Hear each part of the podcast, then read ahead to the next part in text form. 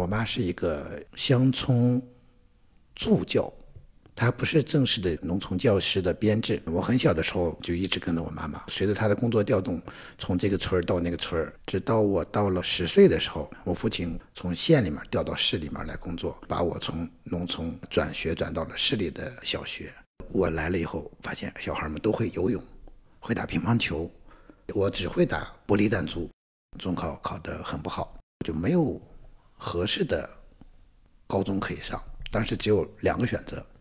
第一个是选择我们那会儿叫职中职业中学，第二类是上私立高中。我我我母亲就跟我说是还有一个办法，就是我父亲是在一家呃我们叫央企吧，他们省级会有一个类似的类似于他们的专科学校一样中专的学校，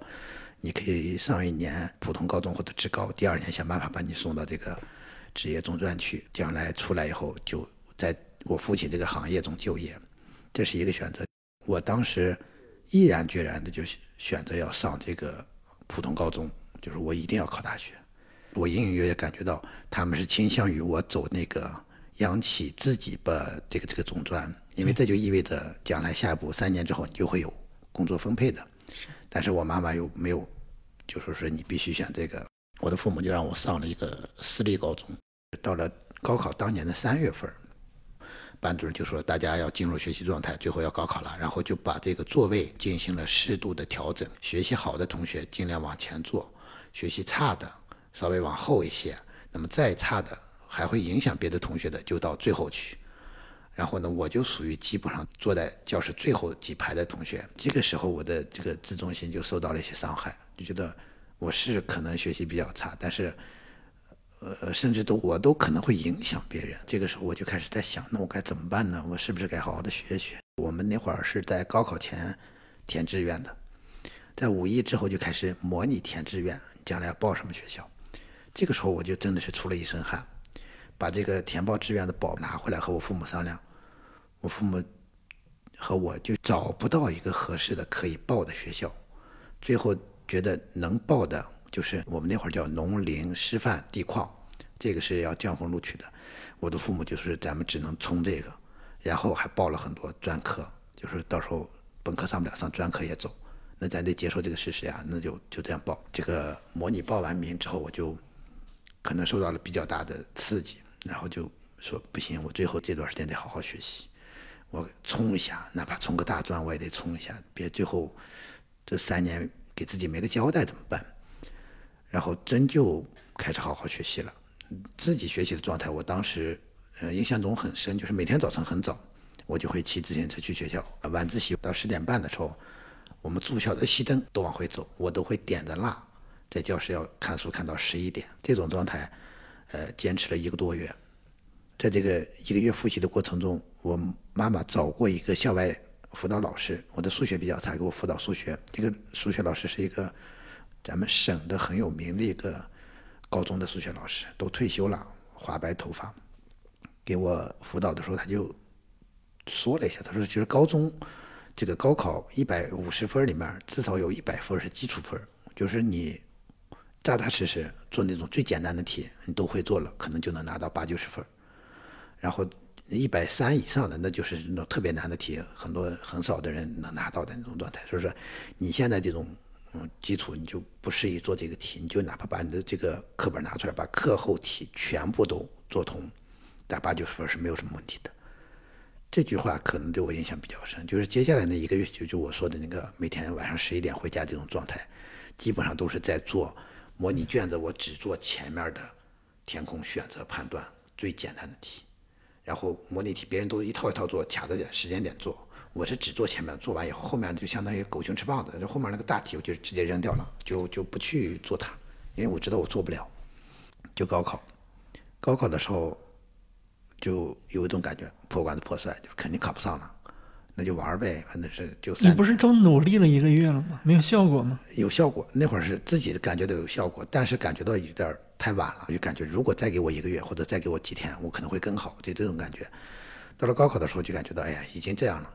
能考到什么程度也不知道，所以高考的状态特别轻松。呃，我高考的时候就是就拿一个大的铅笔盒，里面把准考证和用的文具放进去，拿一条毛巾搭在这个脖子上，骑车子去考试了。我的父母要送我，那会儿都很多都都要送学生嘛，害怕在路上有什么交通事故呀，或者身体不舒服啊什么的。我说不用送，不用送。我说你们送我还有压力，而且这么近都不需要送。然后我爸妈就都没有送我。但事实上，后来我父亲告我，其实我每天走以后，他会骑自行车在后面跟着我。上午第一门考的是语文，八点半考到十一点，印象中好像是。考完之后我没有直接回家，而是我们那一帮子爱玩的朋友，直接骑车子去了我们附近一个台球厅打台球。打完台球之后回家吃饭，吃完饭睡觉起来，下午考试就这么考了。我们那会儿要考三天两天半吧。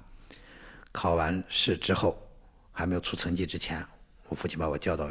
房间和我聊天说。你这个状态啊，确实有问题。嗯，暑假呢，好好休息两天，然后赶紧复习，准备开学去复读班复习吧。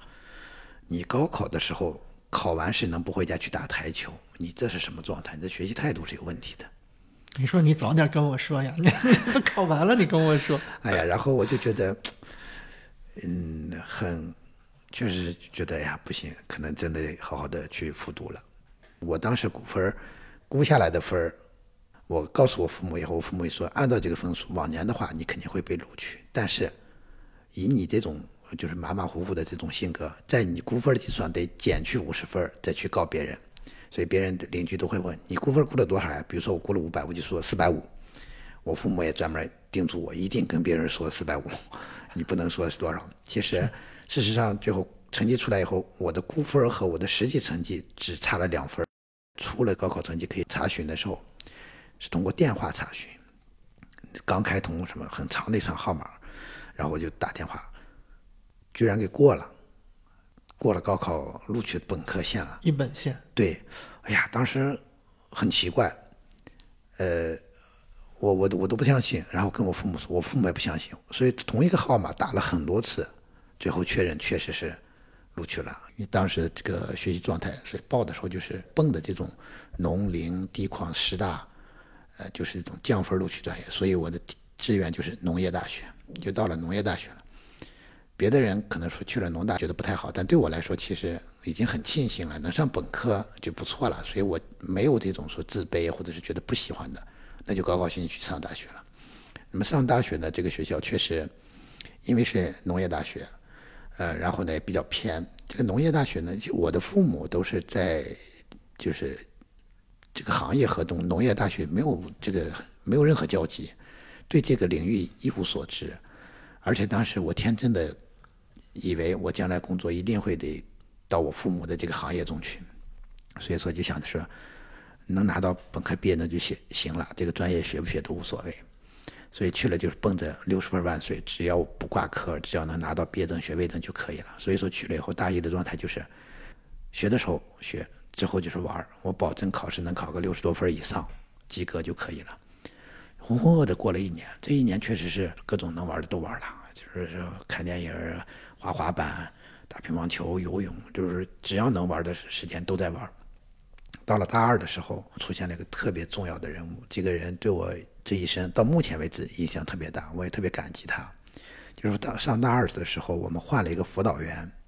这个辅导员是我们大四的师姐。她毕业以后留校了。她当时第一次在我的这个概念中出现了一个词，这个词我现在有时候我给我的学生上课都会去讲。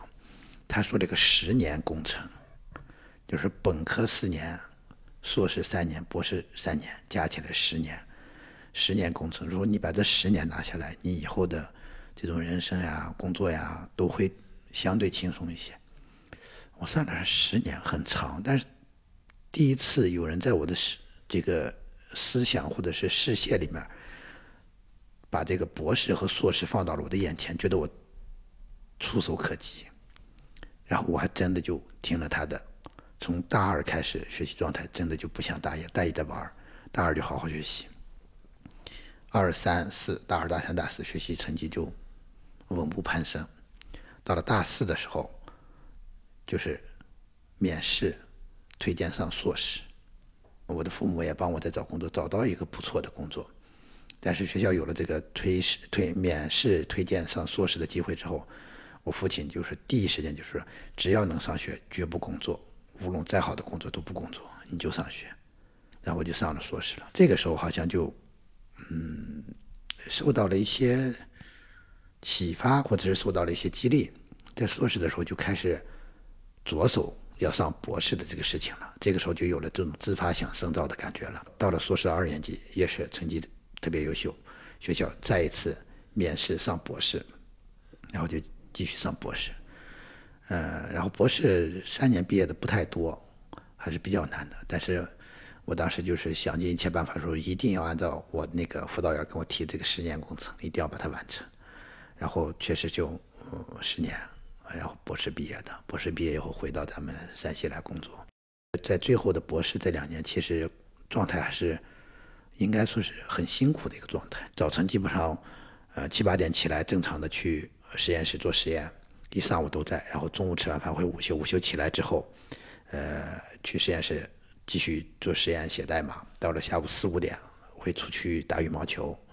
然后打完羽毛球。嗯，洗个澡，然后就吃晚饭。吃晚饭以后再去实验室，一直是这种状态。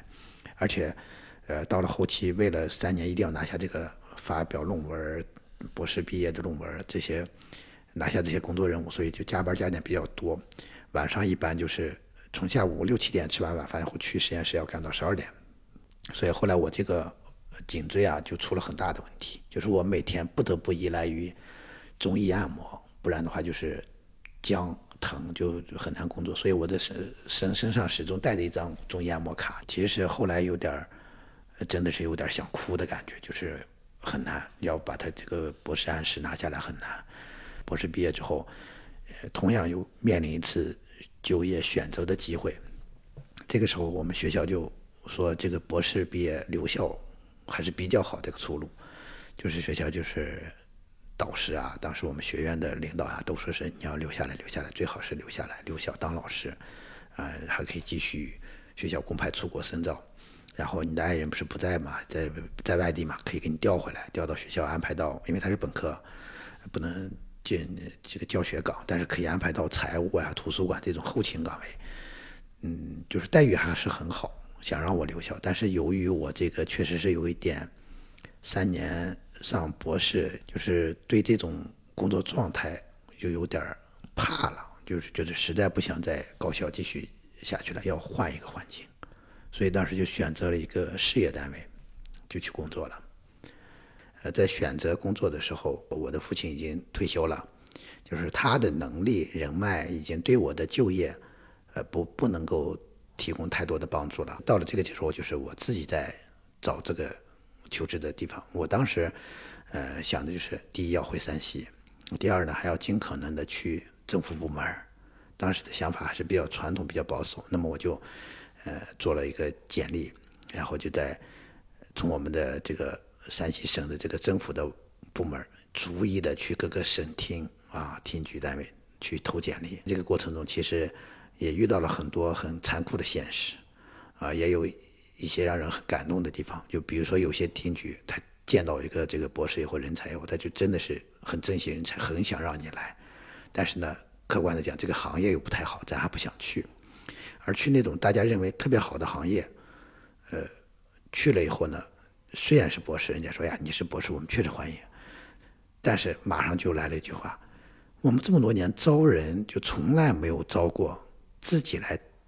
找工作的，你找个关系。扑通扑通这条路，然后你再来，我们还是很欢迎。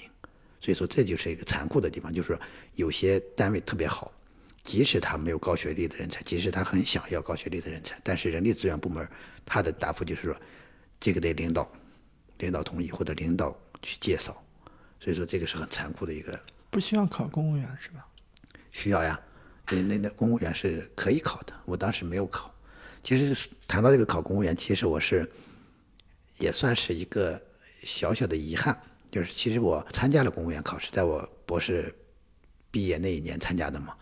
然后呢，我面试成绩呃不笔试成绩很好，就进了面试了。但是面试的时间和我博士论文答辩的时间是同一天，那么这个就得你得选择你参加哪一边，或者是你得协调去呃去改变时间呃，最就是这个公务员的面试肯定不会因你个人而调整嘛，最大的可能就是你博士毕业的这个答辩，去去调一下时间。但是在那个阶段，呃，可能也因为是自己还比较年纪比较小，对社会没有社会经验，认为这个博士毕业答辩是一次非常大的人生中的一次大考，绝不能出现任何闪失，因为博士文凭，觉得大家觉得太重要了，呃，好不容易学校排下来安排在某一个时间你进行博士答辩，博士答辩还请了很多校外的专家，这些专家都是很有名的一些教授博导。你自己调改调整时间，这所有的时间都要调整，那么就有可能会自己心里面感觉会对你的答辩效果和未来能不能顺利答辩，会感觉会产生负面影响，所以不敢去去动这个博士答辩这个时间，所以就放弃了公务员的面试时间。当时给这个呃我我考的这个厅局的这个人力人事资源处打电话说我要放弃公务员，他们都很意外，他说。好不容易这么难的机会，这么好的笔试成绩，你要放弃面试？哎呀，太就觉得你你是真的吗？是考虑清楚了，是你本人吧？因为当时我在学校是通过打电话和人家说的，呃，解释半天，人家说这样吧，你即使要放弃，我们也没有遇到过这种情况，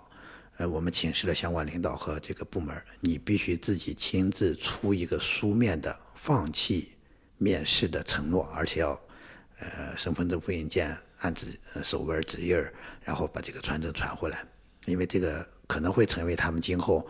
呃，别人会觉得在这个公务员录取过程中有猫腻这个说法。成绩这么好的人，为什么没有参加面试啊？所以说，当时我放弃也是做了很多正规的渠道才放弃了。但是现在翻翻过头来，其实是有点遗憾。其实是完全可以去和导师和学校沟通，把这个博士答辩的时间调整一下。直到现在，我也认为进入公务员这个序列是非常应该说是很好的一个出路就业方向。所以说，说到这个公务员，就就是有这么个遗憾。所以说，当时公务员就放弃了，所以就自己找事业单位去求职的啊。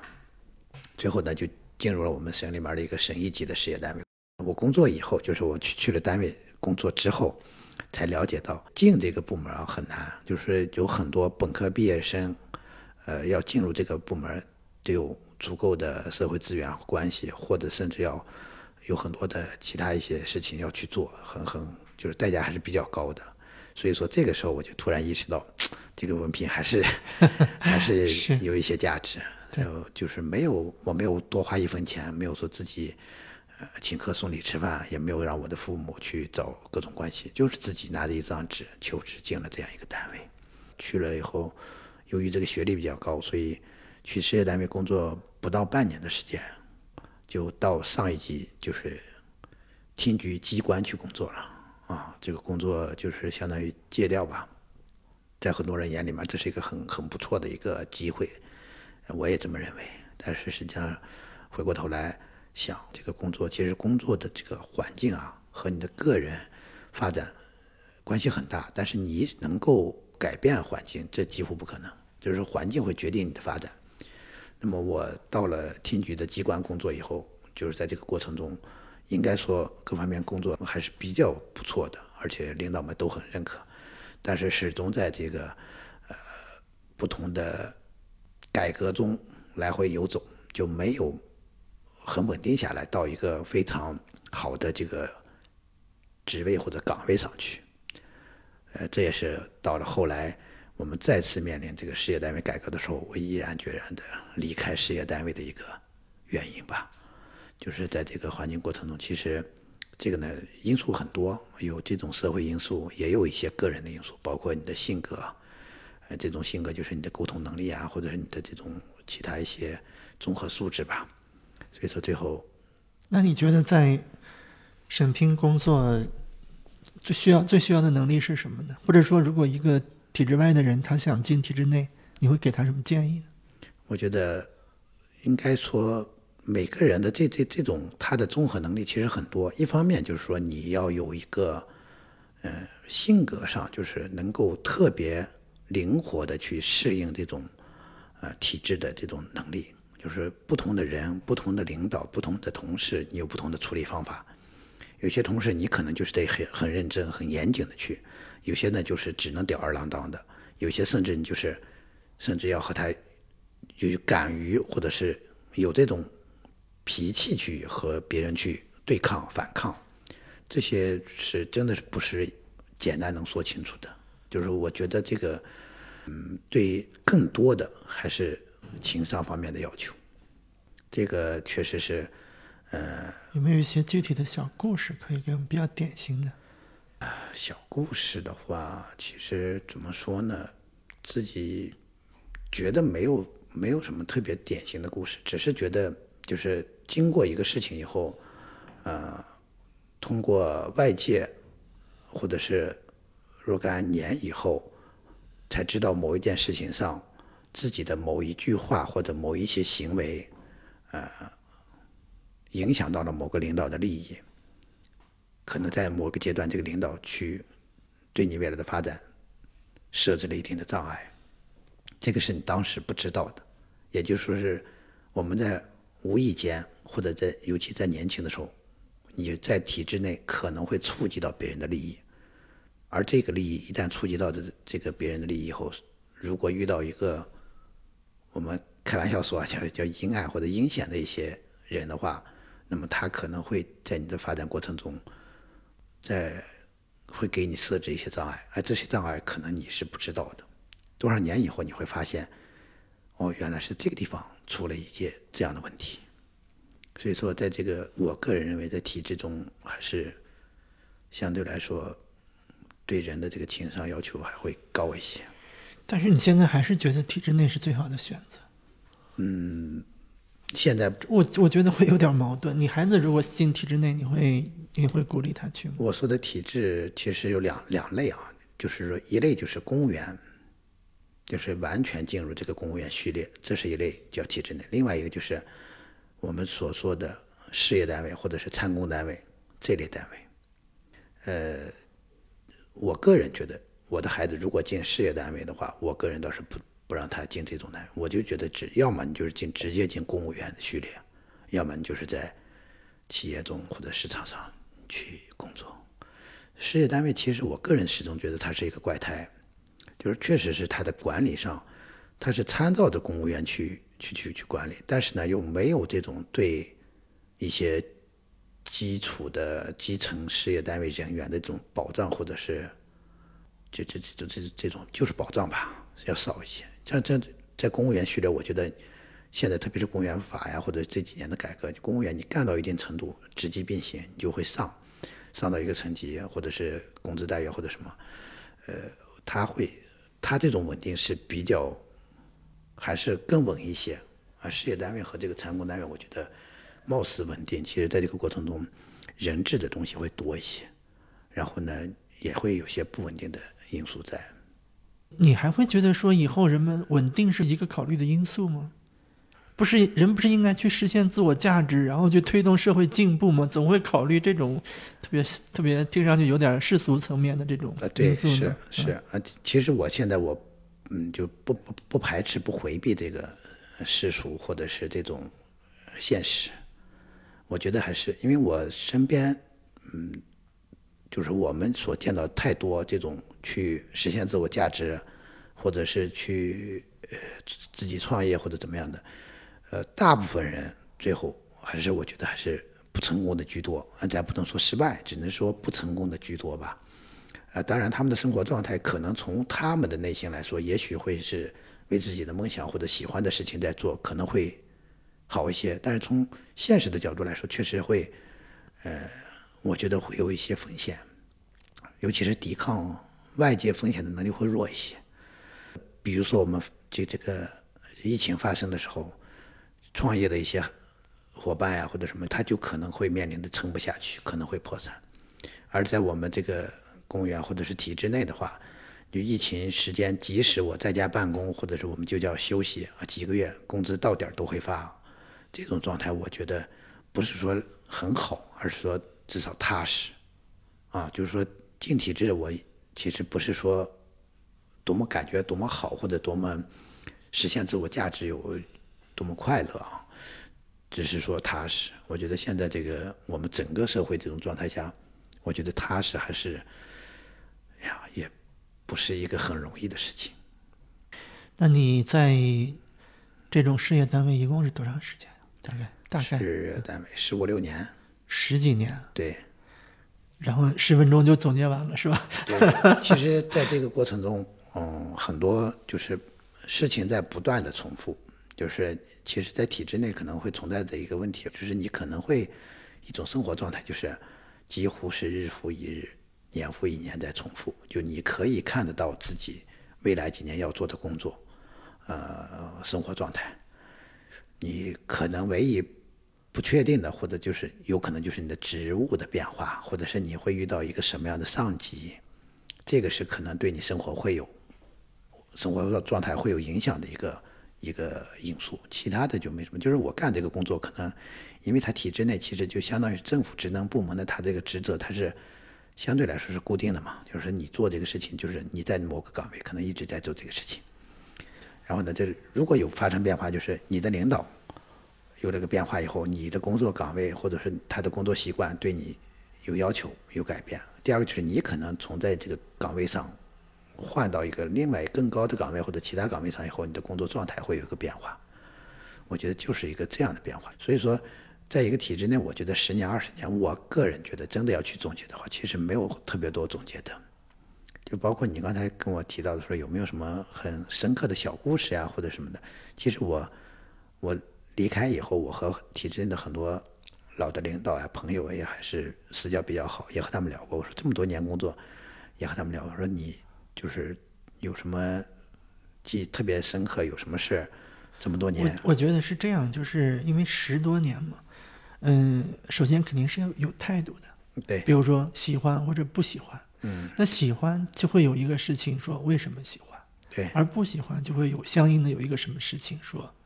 你看这就是为什么不喜欢、啊这样的，对这样大家听上去会更能代入对。啊，否则的话我们就是空 对空的在在说这个事情，对，啊是，但实际，上但这个不勉强哈，对嗯，但实际上，我个人觉得，说实话，我还是喜欢体制内。但是从现实的角度来说，我最后选择了退出。就是之所以选择体制内，确实我觉得体制内能让你感觉到一种是因为可以用的资源更多对对，这个毫不避讳，确实是，就是能让你更大的实现你的价值、个人价值。这种个人价值可不是说刚才提到的推动社会啊或者什么，就是说能让你有一定的光光环。就是我可能某一个事情在某一岗位上，我要做这个事情，你就有话语权，你就可以做，甚至你可以去影响着别人去按照你的思路去做。就是说你你你有这样的一个权限，或者是一一种就是特殊岗位上的一种赋予你的一些嗯能力吧。对啊，这这这是一个确实是，而且确实有社会资源，这个是我我认为我喜欢他的一个原因。就是说，真的是在这个岗位当中，你会遇到很多很多的人，遇到很多很多的事，你会思路会或者是眼界会开阔很多，但是在这个过程中，你就会发展到一定程度，你会呃会不好接受，就是说你多少年如一日在一个岗位中，你突破不了，就是谁都渴求进步和自己更大的一个价值的提升，但是你发现你付出的工作、付出的努力、艰辛再多，好像和这个是没有直接关系，不是正比的。大家都在一条线上，若干年以后，大家都在不同的高度的时候，这种、这种、这种参照或者对比，你心理上会有失落感。就是尤其是这种同龄同级的人在进步过程中，这个时候就就就会有压力。当了大学教授，跟体制内有什么不一样的地方，或者有什么一样的地方吗？嗯可以讲一下我个人的一个心理上的一种感觉，就是，呃，从体制内到了大学当了老师，然后心理上你会有一种放松，就是你的工作状态就是没有那种忐忑和不安，没有焦躁焦虑，就是说你做一个事情，我觉得我要做的这件事情，无论是科研教学，我要面对的这个事情，是我可以左右，是我的心态、我的积极可以去影响的。这个就我特别有把握。我这门课我想把它带好，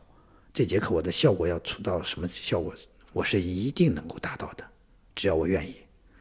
而在体制内，这个事情你要达到什么效果，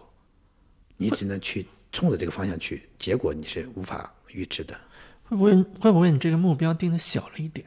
你的目标是说我把这堂课上好，但是你面临一个科研，或者说大家在争一个课题也好，或者争一个科研项目的时候，嗯，我觉得还是会多多少少面临一些跟体制内很相似的。对对对，有有有，就是你说这个确实是，就是科研课题啊，或者是这这种项目呀、或者是一些呃重大的事情上，还会有相似的地方啊。但是说感觉似乎要简单一些，就是说他会放到明处，就是说这个事情我和你去争，我觉得把握比较大，可能就是比较大。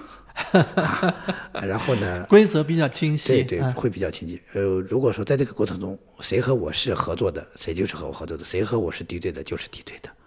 你会很清楚你的状态和你所处的环境，但在体制内，很多时候你是不知道的，就是你感觉大家都很看好你，都在支持你，其实最后结果未必是这样子。就是但是在这个大学这个就是他认可你，他就是认可你；他不认可的，他会在各种场合下很很直接的让你体会到他是不认可你的。对啊，我觉得这个是相对来说更我听上去好像，哎呀，这个不知道是不是得掐掉哈？就是在体制内呢，就是一帮特别聪明，我们用正面这个褒义词啊，特别聪明的人在在，或者说特别在情商方面特别高的人在玩儿，而在学校里边好像是一帮这个。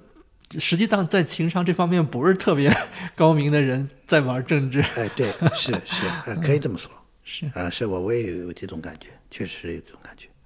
哎呀，那学校名字又不能说了。好，其实整个我觉得高校可能都是这样子，应该是啊，可能当然我来的时间也短一些啊，未必还是不是没有完全转变进入到这个角色，也有可能一些比较局限。嗯，其实我在高校受高等教育那么多年，应该说我对高校是很熟悉的，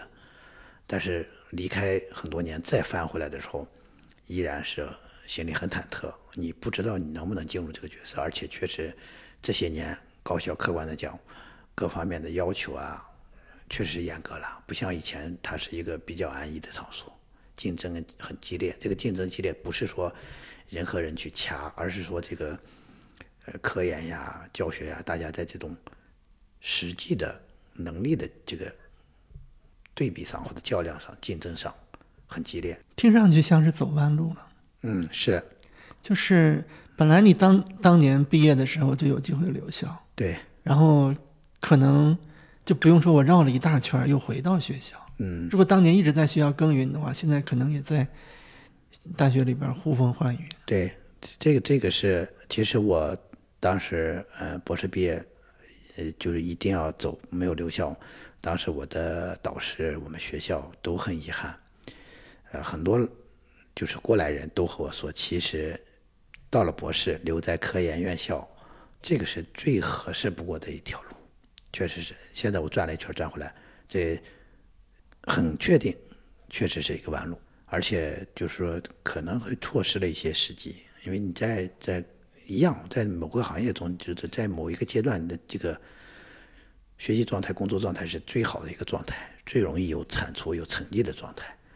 那么这个状态可能就已经过了。那当时如果说一毕业就留留校，或者就进入高校，就就就搞科研，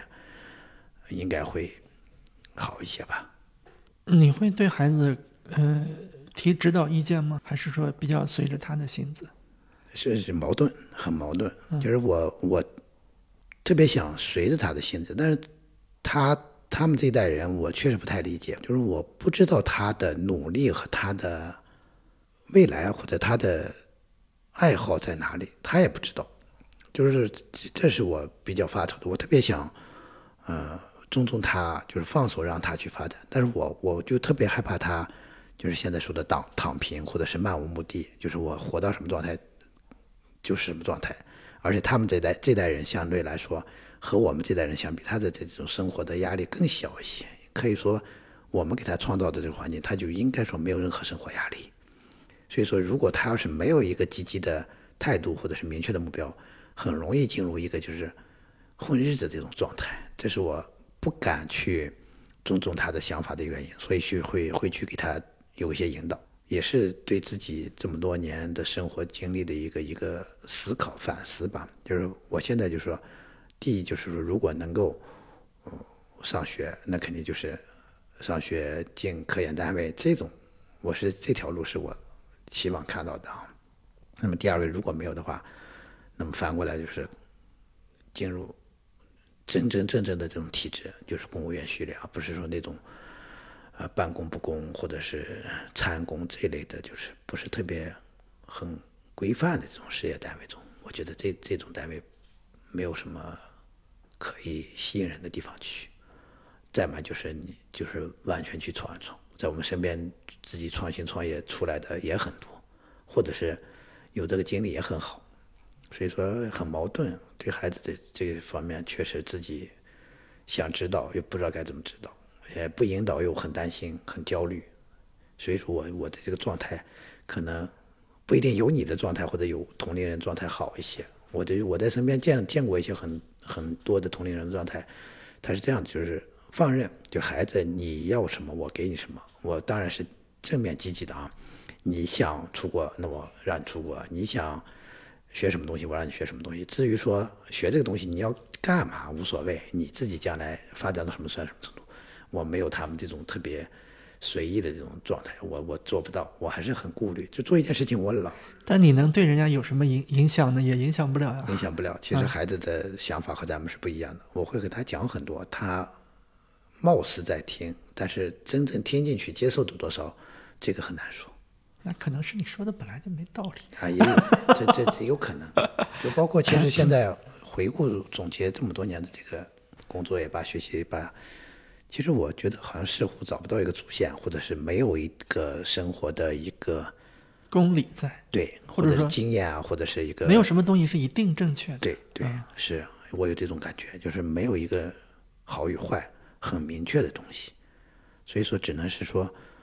走着看的这种，其实这种状态是我最最不愿意看到的状态啊。但事实上，好像对人生没有什么掌控力。对，就是无论你用发用多大的力气，也只能是随遇而安。对，老有一种感觉被推到这个波浪里，然后你随波逐流的感觉。在这个随波逐流的过程中，唯一的就是我自己保持一个很好的心态和一个比较积极的状态。就是第一个是我心态上不会有太多的失落，就是能够正确看待很多事情。第二个就是说。积极的状态就是我去努力，即便是在小漩涡里面，我是努力的挣扎。那么在大风浪里，我同样也是挣扎，没有说在小漩涡中就放弃自己，或者大大风浪中就退避，没有这种。就是说，每一个阶段，我认为我能做的就是在这个阶段，在这个点上，你去努力做，你只要去努力的做，这个是肯定没有错的。如果说有所感触的话，可能这是最最大的一个感触，就是我从来没有放弃过，呃，积极乐观。刚中考完的你自己考的不是特别理想，嗯，然后可能还面临说要不要去上职业学校，对，然后对未来是完全无知的，嗯，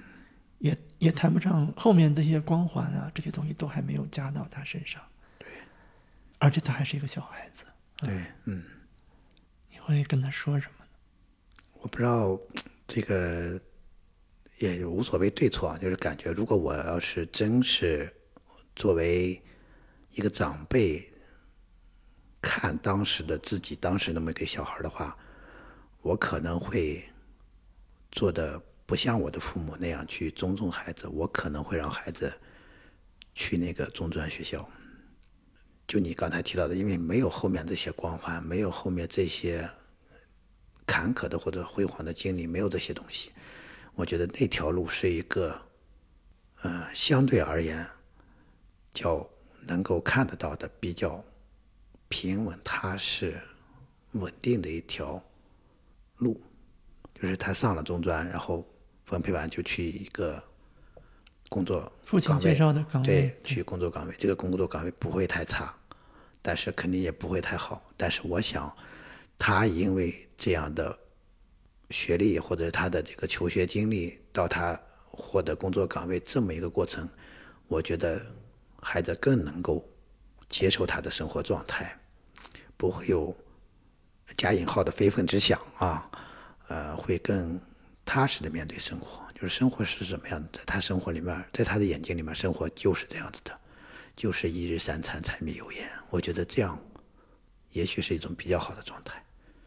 就是在我看来，就是经历是一个财富，但是在经历的过程中，确实你的心里会受到很多的波动，有有很多正向的，也有很多负向的，甚至有时候折腾一下，折腾到你会发现，最后生活会会回到原点。这种感觉，所以我觉得，也许那种状态下，他的心气儿没那么高，也许生活可能反而是非常的平稳的生活状态。换句话说，就是如果有你现在的这种人生和你刚才说到的那种平稳的、呃，容易满足的那种状态的话，你更愿意选择那样的一个。现在这个东西不好说，就是因为你看到了很多花花世界之后，你再去说这个。苍白的一些东西好像不好去说。呃，那我们还是说孩子吧。如果你孩子的生活在你的手中掌握，就是两条路：一条是你现在的人生的重复，另外一条路是你刚才说的那种，嗯，相对比较安稳的、比较踏实的、中规中矩的那种人生。你更愿意让你的孩子去过那种人生？对。我不能理解。不理解吧？我觉得是这个这个假设有个付出收获，或者是预期和现实之间的一个差距或者对比，就是说这个这种对比差别不大、没有幅度的时候，你就觉得它是正常的。但是你你付出或者是你的预期和你的现实差距比较大的时候，你就会觉得这个是不值得。你就像有这么一个很高的学历，有这么一个相对比较好的一个。背景或者是什么情况下，你的事业发展并没那么好的时候，你就发现其实这是一个很纠结的和煎熬的事情。我始终有个最大的问题，就是我始终是活在别人的眼里。我想我这样的人应该不少，就是他会去考虑别人去怎么看这个事情，这个是一个其实是很难的一件事情，或者是很很纠结的一件事情。如果真正能够为自己去活，生活状态会会很好，而我恰恰相对来说，好像又似乎很在意这种旁边的别人眼里的你是什么样子。那你还是想让你的孩子躺平？是。那换句话说，就是就是你觉得你自己很累，你不想让孩子那么累。对，啊，对，这个累就是说心累，就是你很多时候你会去。考虑很多别人，这个确实是比较一个累的一种状态。就好像一些，呃，一直就是种地的农民，就好像我我父亲那样的啊，当然不能这么说了，我爸还是很有知识的啊。嗯。然后，如果有有一个农民，他一辈子就在田里边种地，然后丰收了就很开心，不丰收欠收的话也没有那么不开心，只能说是收入的少了一点。对。和一个人他学了很多。知识，然后去游历了很多，然后发现自己的祖国非常的落后，然后家国破败，但是自己又无能为力，那种就是真的是痛苦一点一点点，就是然后就是满腔的忧愤。嗯，与其这样相比，你说那我让我孩子就当一个一直在山里的农民好了，我才不要让他去想那么多对自己无力改变的东西。对这个命题有个前提，就是说这个孩子是你的孩子，这个很重要，就是你。这里面你会掺杂很多你和他的情愫，就是说，第一，你你不想让他吃苦；第二呢，你可能还想让他在你的身边；第三呢，就是说你走过的弯路还不想让他在他身上复制，就会有很多这样的因素去去去想这个事情。如果只是说很正面的，我要对一个和我毫不相干的孩子要说这句话的话，我可能会说，嗯，我这个状态也挺好的，什么风浪也见过，什么。美好的或者是阴暗的，也略微见过一些，经历多么丰富，也挺有意思。对呀、我觉得这个这个状态是不一样的。包括你孩子在内，人家也说你经历过了，我还没经历过呢，啊我还想去体验一把。是对、嗯啊，所以这个这个多多少少会有些这个前提的影响是啊。好，聊到现在我，我自己觉得就是多多少少有点进入状态。我进入这个状态，可能和你或者是从节目的角度来的状态可能不太一样。就是我始终觉得可能没有一个主题啊或者什么，但是我觉得好像似乎是就让我对这个生活好多思考，就是觉得要想一想，到底确实是过来是怎么过来的，然后将来怎么办，孩子怎么，你怎么去帮孩子，或者怎么去引导孩子，会有这些很多想法。但是所有的想法里面，我觉得始终有一个最大的就是，你会有会有很多矛盾。其实我在我可能你也能感觉到，在我的身上或者我经历中或者我的表达上，思维认知里面是有很多是矛盾的。就是说，貌似很讨厌，但是又很喜欢；看似很喜欢，但是最后你又放弃，就是有有很多这样很纠结的东西。但其实我觉得，呀，应该说生活就是个纠结吧。我觉得很难有很清晰的一个一条黑白的界限，我觉得很难。大部分人是在这个混动状态中游走着，始终在这个边界上，一会儿可能很明确，一会儿可能就无头。